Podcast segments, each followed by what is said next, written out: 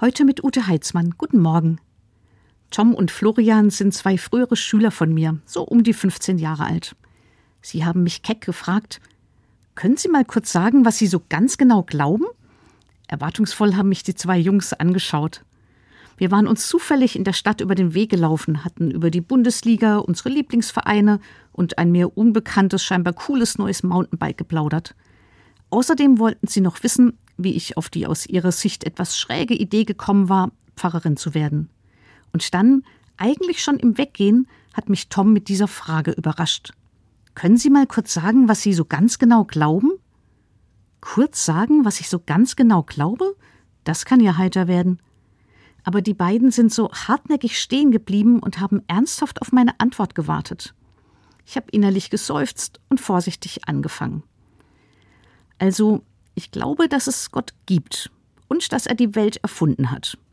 Die Jungs haben bedächtig ihr Haupt gewiegt. Und dass er uns auch erfunden hat. Gnädiges Kopfnicken. Ich glaube auch, dass er Menschen liebt. Und euch zwei Schlawiner aus völlig unerfindlichen Gründen auch. Beiden haben vergnügt von einem Ohr bis zum anderen gegrinst.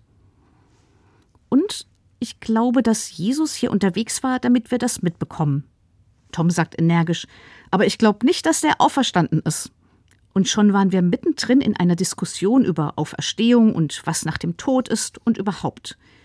Irgendwann sind sie halbwegs zufrieden abgezottelt. In der Bibel steht der Gedanke, seid immer bereit, Rede und Antwort zu stehen, wenn jemand fragt, warum ihr so von Hoffnung erfüllt seid.